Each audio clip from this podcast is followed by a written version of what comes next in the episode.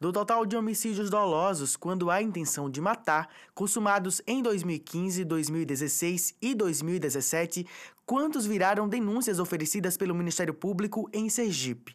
A pergunta feita pelo relatório Onde Mora a Impunidade do Instituto Sou da Paz, divulgado no último dia 5, permanece sem resposta no Estado. Se foi possível indicar que o Mato Grosso do Sul obteve o melhor resultado entre os estados pesquisados, com 88,4% dos homicídios ocorridos em 2015 denunciados pelo Ministério Público do MS até 31 de 12 de 2016, em Sergipe, a mesma conta não foi realizada. Os dados oferecidos pelos órgãos competentes foram considerados inconsistentes pelos realizadores do relatório. Esta é a segunda vez que os dados de Sergipe não são processados pelo estudo. No mesmo levantamento publicado em 2017, o Ministério Público de Sergipe enviou os dados solicitados pelo Instituto em conformidade com a Lei de Acesso à Informação. Porém, a ausência de informação sobre a data do fato criminoso dificultou a elaboração das informações sobre a unidade federativa. A situação se repetiu na publicação deste ano. De acordo com o relatório, o Tribunal de Justiça de Sergipe enviou, em resposta à solicitação feita nos termos da Lei de Acesso à Informação, uma base de dados inconsistente enquanto o Ministério Público de Sergipe não atendeu à solicitação do Instituto. Essa circunstância inviabilizou o cálculo de indicador de esclarecimento de homicídio do Estado.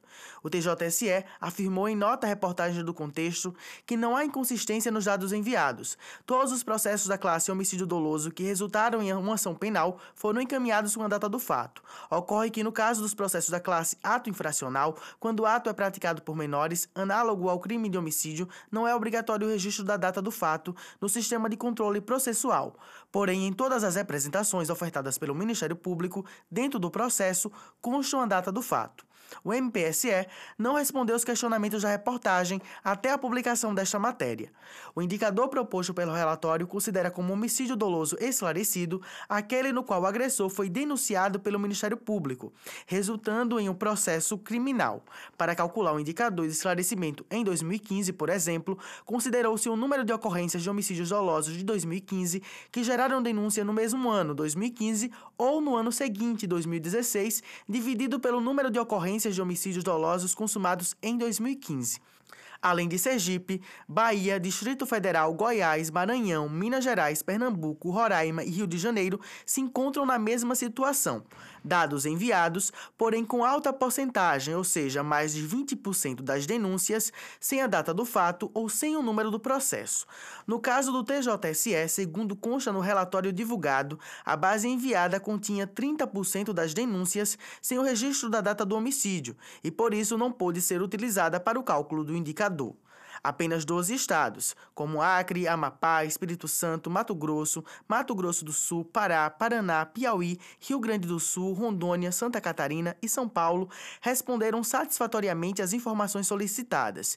O Instituto Sou da Paz oficiou os Ministérios Públicos e, através da Lei de Acesso à Informação, solicitou aos tribunais de justiça dos 26 estados e do Distrito Federal as seguintes informações: o número do processo, a data da denúncia e a data do fato.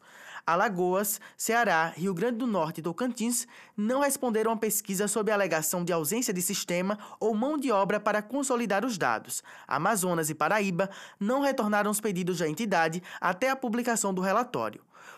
O Instituto Sou da Paz é uma instituição não governamental fundada em 1999, com a missão de contribuir para a efetivação de políticas públicas de segurança e prevenção da violência, pautadas por valores de democracia, justiça social e direitos humanos, por meio da mobilização da sociedade e do Estado e da difusão de práticas inovadoras nessa área.